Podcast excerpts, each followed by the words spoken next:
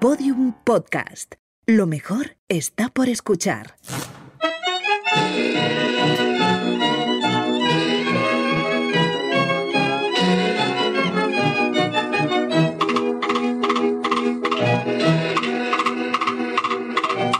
Hola campaneras. Espero que estéis bien cuidándoos y cuidando. Yo soy Lidia García y ojalá hoy os apetezca grandeza, porque nos vamos a ir por la puerta grande. Vamos a ello.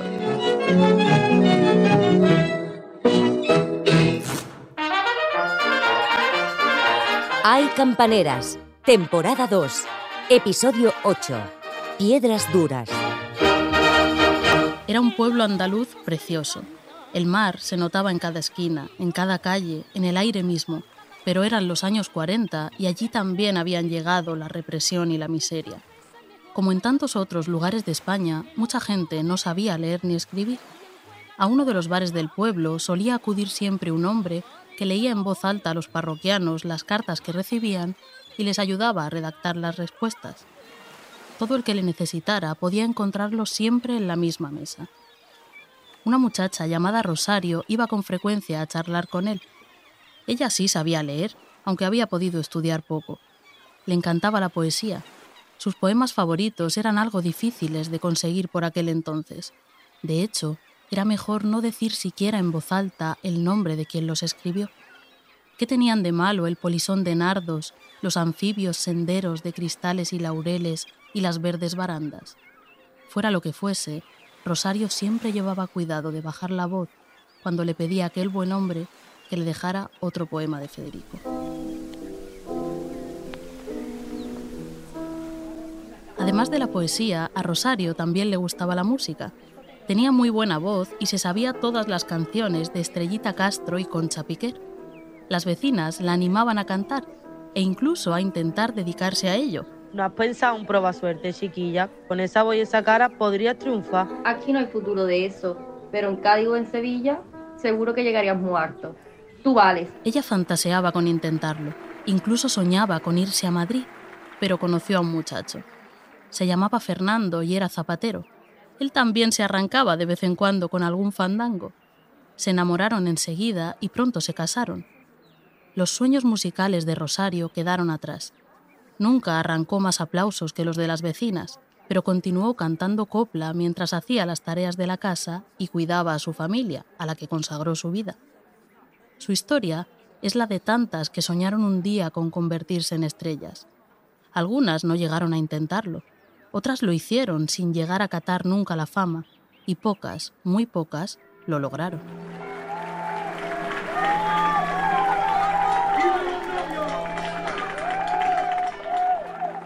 A Rosario y Fernando, recién casados, no se puede decir que les sobrara de nada, pero iban tirando. Pronto tuvieron a su primer bebé, una niña que por poco nace en el taller entre hormas y retales de cuero. Para ponerle nombre continuaron una tradición familiar que tenía ya seis generaciones. Si era niña y primogénita, llevaría el nombre de Rocío. Esa joven madre, Rosario, no cantó más que en su casa, pero aquella niña, su hija mayor, cumplió con creces su sueño de juventud. Ella sí montó en la rueda del éxito y la hizo girar, alimentando la ambición de las que vinieron después y convirtiéndose ella misma en una verdadera leyenda de la canción. Aquella niña que nació con un tesoro en la garganta se llamaba Rocío Moedano, pero todos la recordamos como Rocío Jurado.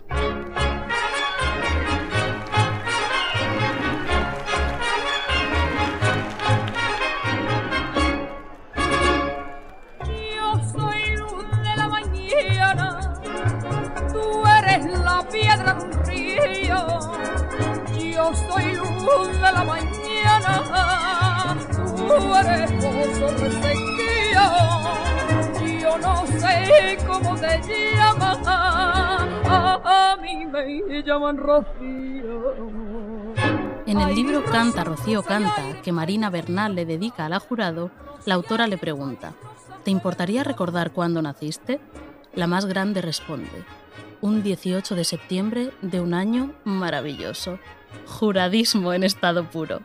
Ella nunca quiso aclarar qué maravilloso año era aquel. nació en la década de 1940, en fechas que cambian dependiendo de a quién le preguntes. En una ocasión, Marifé de Triana, la gran actriz de la copla, se mostró muy sorprendida de que Rocío dijera que la admiraba desde niña. Pero si apenas tengo unos cuantos años más que ella, dijo.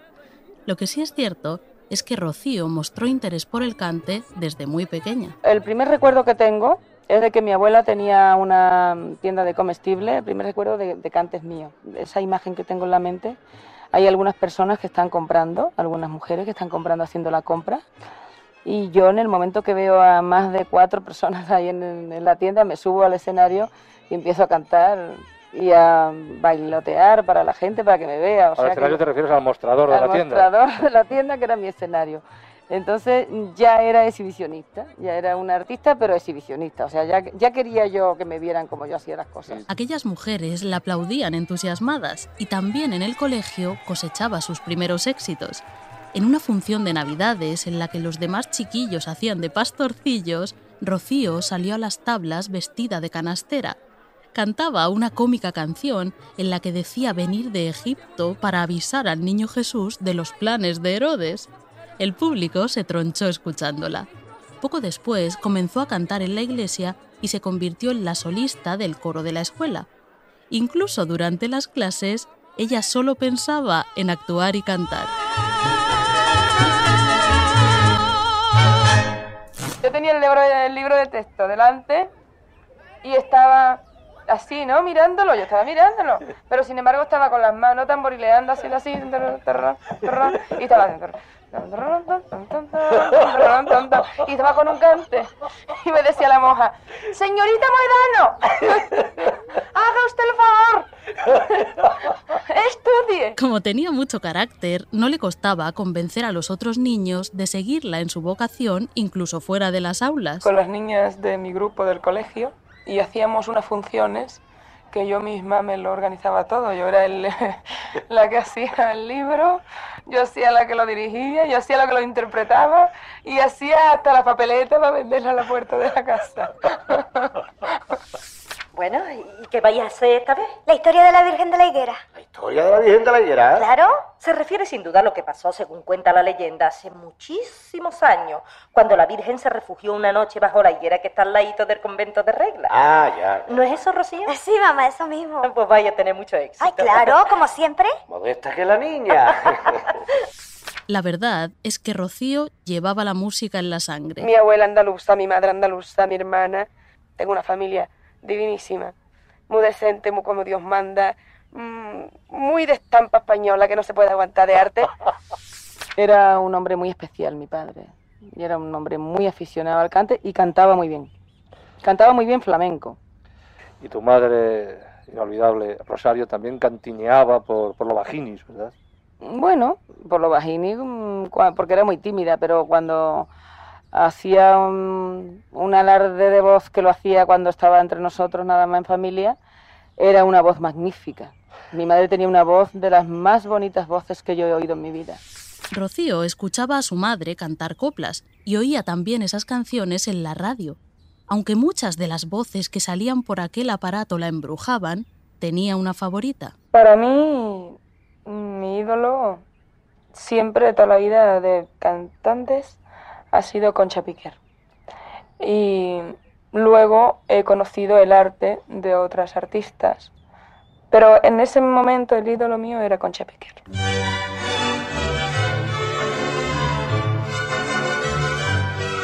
Rocío crecía rodeada del cariño de sus padres y sus hermanos pequeños, Gloria y Amador, en una casa donde se respiraba música. Además, la niña cantaba en la tienda, en el colegio, en misa, en todas partes. En verano, cuando en su pueblo se tensaba una sábana blanca y se proyectaban películas al aire libre, ella era la primera en llegar con su silla bajo el brazo y su bolsa de pipas. La pequeña Rocío admiraba allí el arte de estrellas como Imperio Argentina o Juanita Reina. Yo no me pierdo el espectáculo. Algo tengo que decir a Franchuta aunque no me entienda. Cántale, Lola. Que la música se entiende en todas partes. Vamos allá. Venga de ahí, piconera. Cántale eso de con las bombas que tiran los paparrones, que le va a hacer mucha gracia. Va por usted, señor embajador de la Francia. Cañones de artillería, aunque pongan los franceses, cañones de artillería, no me quitarán el gusto Aquellas imágenes en blanco y negro la llevaban, aunque fuera por un momento, a donde ella quería estar, muy lejos de aquella silla de Enea donde comía pipas con los ojos muy abiertos, al firmamento mismo que ocupaban aquellas actrices y cantantes. Era solo cuestión de tiempo que llegara. Pero las ensoñaciones de Rocío se vieron interrumpidas. Su padre enfermó. Cada vez le costaba más trabajar y el dinero que traía a casa menguaba al mismo ritmo que su salud. Cuando Fernando murió, tenía solo 36 años. La familia quedó en una situación penosa y Rosario, viuda con tres hijos a su cargo, se marchó con ellos a vivir a la casa de sus padres. Los abuelos, Rocío y Antonio, hicieron hueco para cuatro bocas más. Siendo todavía una niña, Rocío se puso a trabajar en el campo para traer algo de dinero a casa. La faena era durísima y pronto logró colocarse como costurera.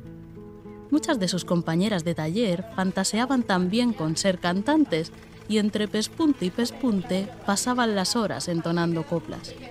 Como Raquel Meyer y las hermanas Conesa a principios de siglo, soñaban con desertar de la aguja y brillar sobre el escenario. En la biografía que dedica a Rocío Jurado, Fernando Gracia recoge estas declaraciones de la futura más grande. Yo quería cantar, no tenía la paciencia de mi madre para ser un ama de casa ejemplar. Yo quería ser tan famosa como aquellas jovencitas que alcanzaban el éxito de llegar a un programa mañanero de radio. Así justamente fue.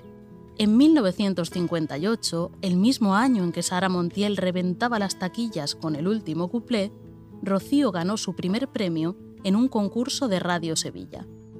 Le dieron 200 pesetas, una botella de gaseosa y un par de medias de cristal que no le dejaron estrenar porque era demasiado pequeña. Después de ese premio vinieron muchos otros. Comenzaron a llamarla la niña de los premios.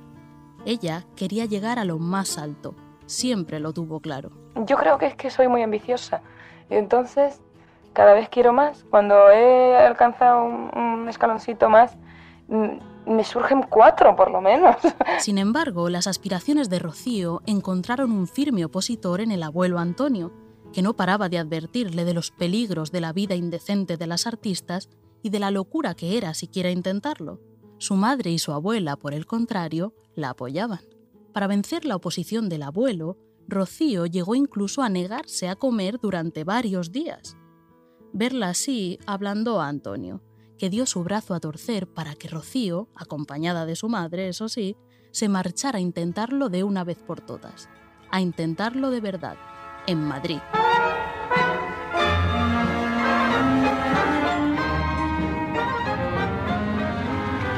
Era la primera vez que Rocío se subía a un tren.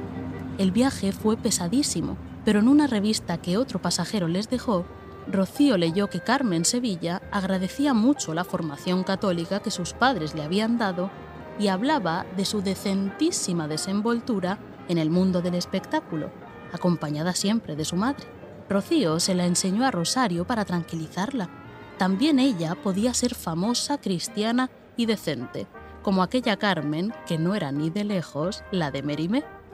Los primeros días en Madrid fueron duros, pero contactaron con una mujer, esposa de un banderillero, que solía veranear en Chipiona y que estaba bien conectada con la farándula. Se llamaba Concha Fernández. Concha la del Johnny, le decían todos. Una mujer amiga de las figuras más grandes que han existido dentro del arte, de Manolo Caracol, de Carmen Amaya, de Lola Flores, de Pastor Imperio, de la Argentinita. Ha conocido a todo lo más grande que ha habido dentro del arte, porque desde muy, muy jovencilla ella está metida dentro del mundo de- del cante, del baile, del toreo. Concha conocía a Rocío desde niña y la ayudó en todo momento. Utilizando sus muchos contactos, logró incluso lo más complicado, que la niña cantara delante de su ídolo de toda la vida, de la mismísima Concha Piquer. Fue en una fiesta. Rocío estaba nerviosísima, pero juntó valor y se arrancó por dos temas de la propia Piquer, el desgarrador romance de Valentía y Mañana sale. Esta canción que cuenta la historia de una lotera fue en la que la Piquer se notó un fallo la noche en que decidió retirarse, como contamos en el episodio que le dedicamos. A pesar de los nervios, Rocío lo bordó.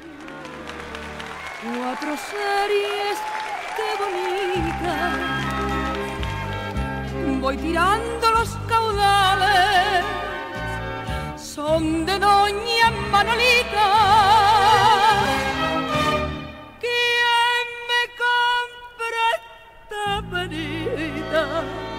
Mañana, mañana sale. Cuando acabó, para su sorpresa, la Piquer la apartó del piano y comenzó a cantar ella. Doña Concha se dirigió a Rocío solo para decirle, Mira niña, tú llegarás donde quieras porque tienes una bonita cara dura. Artistas ya consagradas no se han atrevido nunca a cantar ni una sola de mis canciones y tú, que acabas de llegar del pueblo, tienes hasta la osadía de hacerlo en mi propia cara. El golpe fue durísimo, pero Rocío continuó formándose y trabajando. Gracias a Concha Fernández pudo conocer a otras leyendas que fueron más amables con ella, como su adorada Juanita Reina o Pastora Imperio, que junto a Gitanillo de Triana la fichó para el duende, su tablao. Allí Rocío hacía casi siempre de palmera, escondida al fondo del escenario porque era demasiado joven para trabajar y los dueños tenían miedo de que les multaran si la descubrían, como le pasaba a la argentinita, ¿os acordáis? Sin embargo, empezó a vivir cosas con las que ni siquiera se habría atrevido a soñar en Chipiona.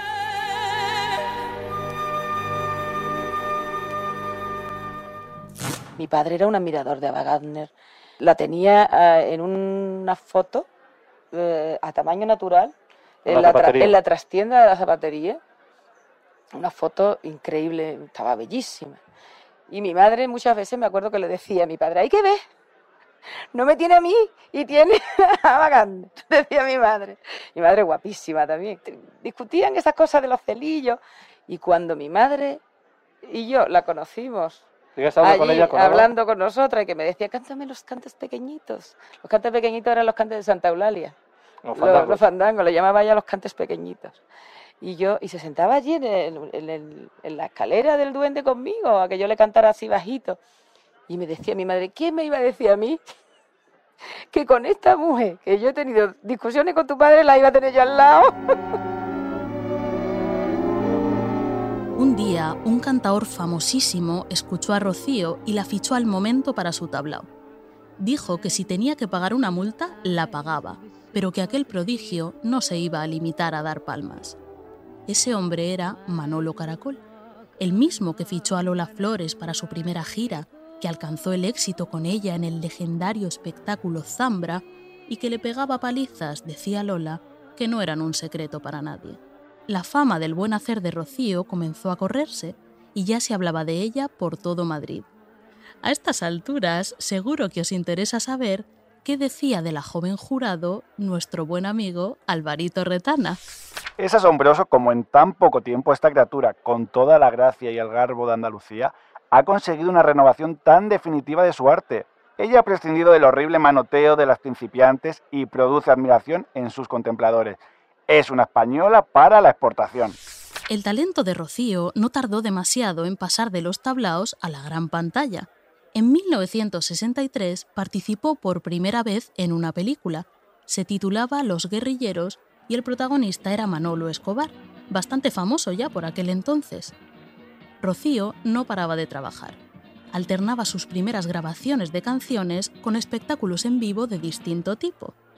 En 1967 participó en una revista musical encabezada por la legendaria vedette Celia Gámez. La Gámez había sido famosísima en los años 30. Fue ella quien estrenó Las Leandras y entonó por primera vez aquello de por la calle de Alcalá con la falda almidoná. Fue también amante del fundador de la Legión, Millán Astray, y cantó un chotis burlándose de la resistencia de Madrid, ni bien los suyos ganaron la guerra. Ya hemos pasado, se llamaba. Pues esta señora contrató a la joven Rocío Jurado para su espectáculo revistero, lleno de coristas ligeras de ropa. La madre de Rocío, Rosario, estaba muy preocupada por esto. ¿Qué iban a decir en Chipiona? Pero la jurado salió al escenario con un vestido largo hasta los pies y cosechó más aplausos que todo el resto de números del espectáculo juntos. Dicen que al ver el entusiasmo del público, Celia Gámez comentó al resto del elenco. Tal vez nos hemos equivocado contratándola. Si Rocío empezó como Lilian de Celis y tantas otras en la radio y el teatro, fue la televisión la plataforma que la catapultó a la fama. En 1969 protagonizó para Televisión Española un remake de aquella película de Juanita Reina que veía embobada de niña en el cine de verano del pueblo, Lola la Piconera. Ahora era ella misma quien se ponía en la piel de la cantaora que imaginó Pemán en esa historia ambientada en el Cádiz tomado por el ejército francés. Con la bomba que tira, los se hacen la gaditana,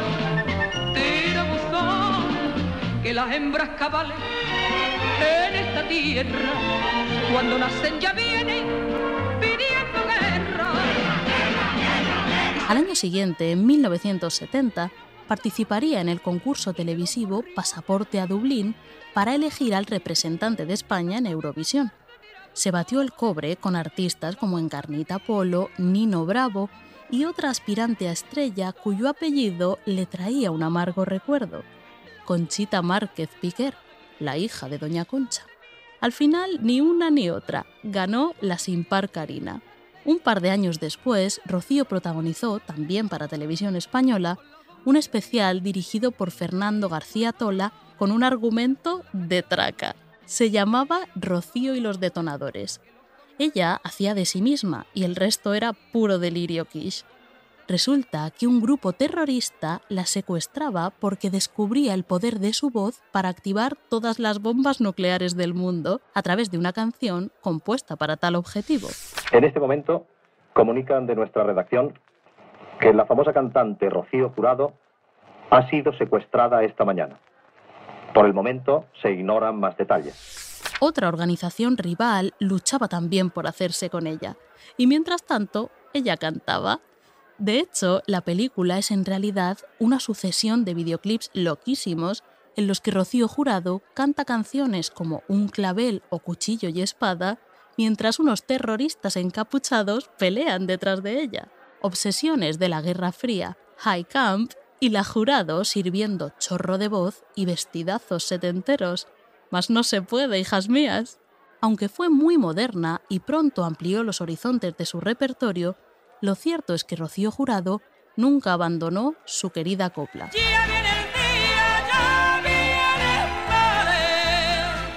alumbrando su clara los olivares. Yo me he propuesto hacer un recuerdo a todos esos temas, en nombre no solamente de, de, la copla, sino de mi madre, que mi madre pues cantaba muy bonito todo eso y yo lo aprendí con mi madre. Trinidad, por ejemplo. Trinidad, esa es una canción que cantaba mi madre de maravilla. Por su curva curpita yo tengo negro negrito mi corazón.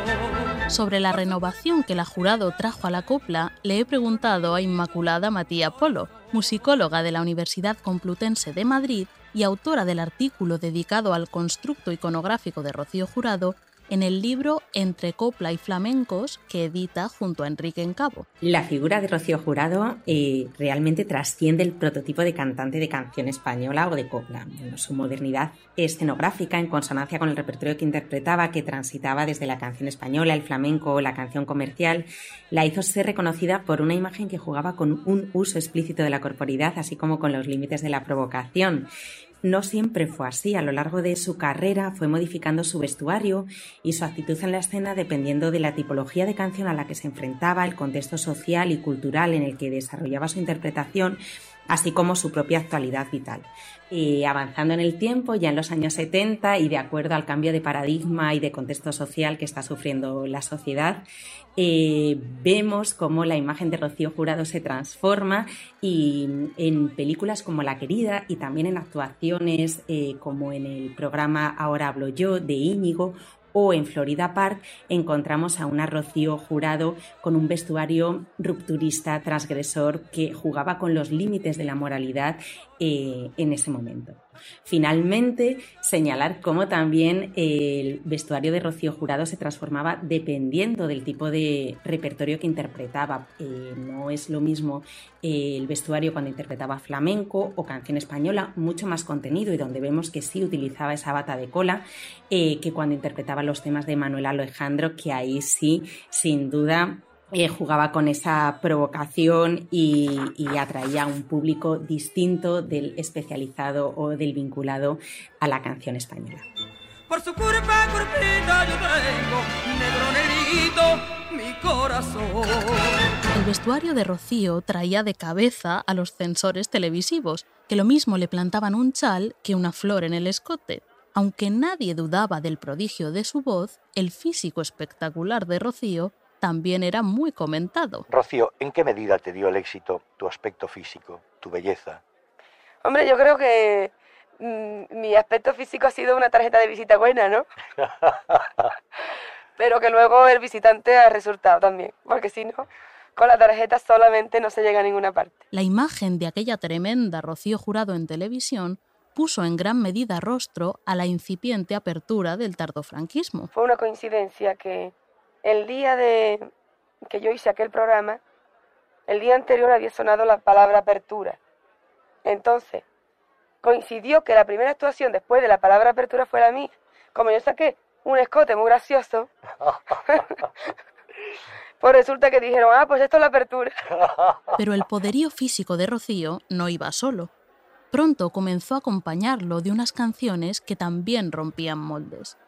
En su repertorio brillaron con luz propia los temas que Manuel Alejandro, habitualmente acompañado de su mujer, Ana Magdalena, empezó a crear para ella.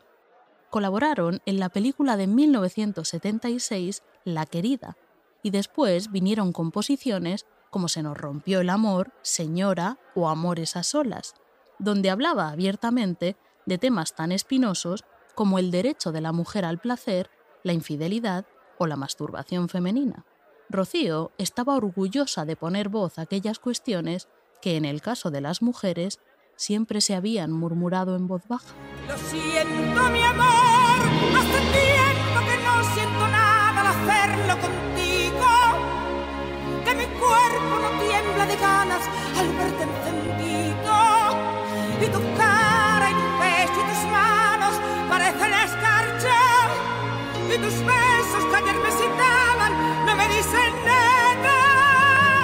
Yo soy una mujer que canto mm, mucho a la mujer, a los temas de las mujeres, a cuando se ha dicho en, el mundo, hace tiempo que no siento nada de hacerlo contigo, enfrentarse a un hombre y hablarle por derecho a, una pareja para decirle las cosas y llamarlas por su nombre, he sido yo. Los hombres sí, los hombres sí estaban acostumbrados a decirle a las mujeres que, que, tenían otro amor, que las dejaban, que lo sentían mucho, que tenía que además podían estar enamorados de dos mujeres a la vez y no está loco. Estas, esas cosas no las... No, era un privilegio solamente de chicos. Lo siento, mi amor. Después de un gran primer amor que no salió como ella esperaba, Rocío conoció al que sería su primer marido. Él, Pedro Carrasco, era un boxeador muy famoso. Ese día participaba en una corrida de beneficencia en la Plaza de las Ventas ella estaba entre el público. Aunque no la conocía, él le brindó la faena que le hizo a la pobre vaquilla. Cuando acabó la corrida mater, Rocío se disponía a marcharse, pero una avalancha de admiradores se le echó encima. Así se lo contaba ella misma a Fernando Gracia. Había un barullo tremendo de gente, y de pronto me dio un golpe hasta perder el conocimiento. Cuando abrí los ojos, lo primero que vi fue a Pedro que me llevaba entre sus brazos. Lo miré y le dije muy bajito, vente a tomar un café a mi casa. Se casaron en el santuario de la Virgen de Regla de Chipiona el 21 de mayo de 1976. Al año siguiente tuvieron una hija y siguiendo la tradición familiar le pusieron Rocío. El éxito de Rocío Jurado no hacía sino crecer, no solo en España, en Latinoamérica llenaba estadios y recibía reconocimientos sin parar.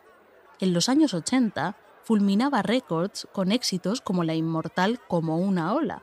Y en 1986, el mismísimo presidente de Estados Unidos, Ronald Reagan, la recibió en un acto organizado en Miami. Ese mismo año, Rocío cantó en un homenaje al poeta favorito de su madre, aquel que cuando iba a la criolla de fiesta a escuchar a la Goyita cantar cuplé, lo contamos en el tercer episodio, difícilmente podía imaginar su destino. Quisieron acallar la voz de un poeta, pero no lo consiguieron, porque los poetas grandes no se callan jamás, y menos los de mi tierra. Hombre, canción, Federico. Su cante aquí no sorbía.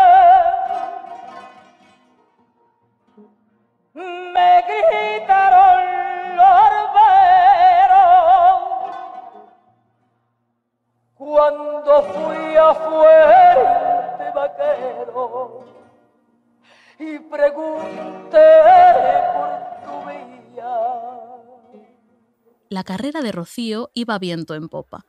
Le propusieron protagonizar una telenovela en Venezuela y presentar su propio programa de televisión en España, pero ella se centró en sus canciones y en su familia. Sin embargo, sus problemas matrimoniales no tardaron en ocupar portadas. Todo Madrid lo comenta. Rocío Jurado se separa.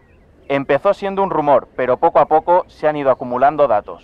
Las cosas no van bien entre Rocío Jurado y Pedro Carrasco. Ella misma acabó confirmándolo en el verano de 1989. Es verdad, Pedro y yo nos hemos separado. Después de una prolongada crisis, el matrimonio afronta la separación según ambos han confiado a Interview. Pedro Carrasco ha abandonado el domicilio familiar. Era una de las mujeres más famosas de España y su vida interesaba. En lo artístico no dejaba de crecer. En 1992, con motivo de la Exposición Universal que se celebró en Sevilla, participó en el espectáculo Azabache, que reunió un elenco intergeneracional de grandes voces de la canción española. Imperio Argentina, Juanita Reina, Nati Mistral, María Vidal y la propia Jurado. Un año después protagonizó la película La Lola se va a los puertos. Cuatro letras dicen y otras cuatro De nuevo, Rocío se embarcaba en un remake de una película de Juana Reina, esta vez de la cinta basada en el guion teatral de los hermanos Machados que llevó al cine Juan de Orduña en 1947. La directora ahora era Josefina Molina. Una Rocío ya madura hacía de una cantaora que se debatía entre varios amores, padre e hijo incluidos. Además de romances, la historia estaba llena de diferencias de clase social y hasta había un desnudo integral masculino que muchos criticaron. Que estaba poco justificado, decían, porque se ve que los 200.000 desnudos femeninos que desde los años 70 llevaban atestando el cine español estaban justificadísimos, claro. Las críticas no tenían nada que ver con que quien enseñara cacha fuera un hombre y quien estuviera tras la cámara fuera una mujer. Mira que sois mal pensadas. Tarde en Poco después, en 1995, Rocío volvió a casarse, vestida de un rabioso blanco que también fue muy criticado. Conoció al novio un día cualquiera, nada que ver con el historión a lo el guardaespaldas con Pedro Carrasco. A su segundo marido, José Ortega Cano, lo conoció en la sala de espera del médico. Pronto se convirtieron en la pareja de moda, en la tradición de folclórica y torero asediados por la prensa que ya habían cultivado casi un siglo atrás la Goya y Bombita. ¿Recordáis que lo contamos en el segundo episodio? El matrimonio adoptó a dos niños, Fernando y Gloria Camila, y Rocío continuó cantando. En el año 2000 fue nombrada la mejor voz femenina del siglo XX en el premio La Voz del Milenio, celebrado en la ciudad de Nueva York. Pocos años después, en 2004, Rocío Jurado convocó a la prensa. Sentada en un sillón de mimbre blanco, anunció que estaba enferma. Dos años después, falleció. Su cuerpo fue trasladado a Chipiona, donde decenas de miles de personas peregrinaron para despedirla.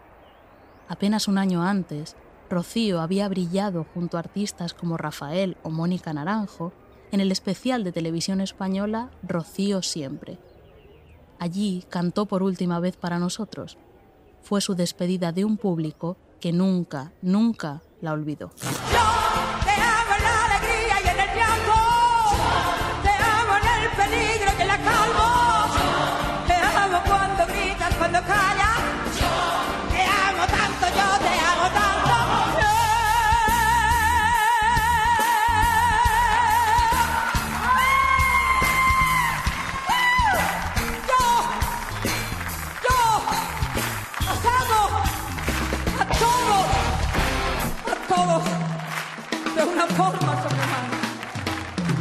Yo, Campaneras, esta segunda temporada llega con este episodio a su fin. Si os quedáis con Mono Coplero, podéis encontrar más historias sobre las entretelas de nuestra música en mi libro Hay Campaneras, canciones para seguir adelante. De momento, yo me despido, pero no me voy sin detenerme un segundo en aquello tan tremendo que le dijo Lola Flores a Rocío Jurado. Seguro que lo recordáis. He escuchado cantar mucho, he visto mucho bailar, he visto muchas cosas grandes en mi vida. Y tú me pones la carne de gallina porque tú eres un ser que la mayoría conocen tu voz, pero no te conocen. Tú eres una piedra dura de chipiona que no se puede aguantar. Que te lo digo yo.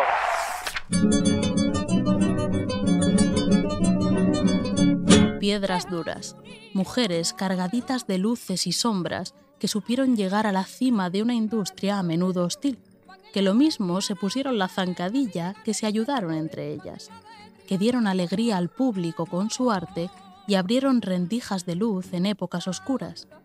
Ha sido un privilegio acompañaros por este paseo del bracete por sus historias. Hasta la próxima vez que atendáis a mi enebra prenda y os vengáis conmigo de garbeo. Mientras tanto, hermosuras mías, cuidaos y cuidad.